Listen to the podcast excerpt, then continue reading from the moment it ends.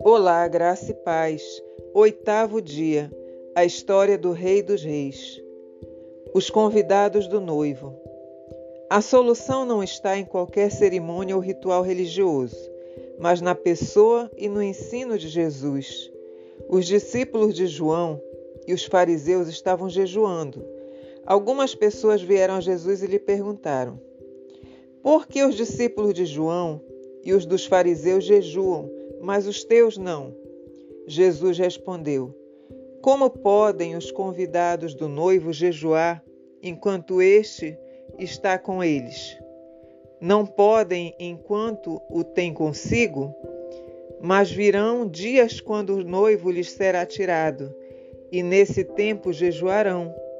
Ninguém põe remendo de pano novo em roupa velha, pois o remendo forçará a roupa tornando pior o rasgo. E ninguém põe vinho novo em vasilha de couro velha. Se o fizer, o vinho rebentará a vasilha, e tanto o vinho quanto a vasilha se estragarão. Ao contrário, põe-se vinho novo em vasilha de couro nova. Amém.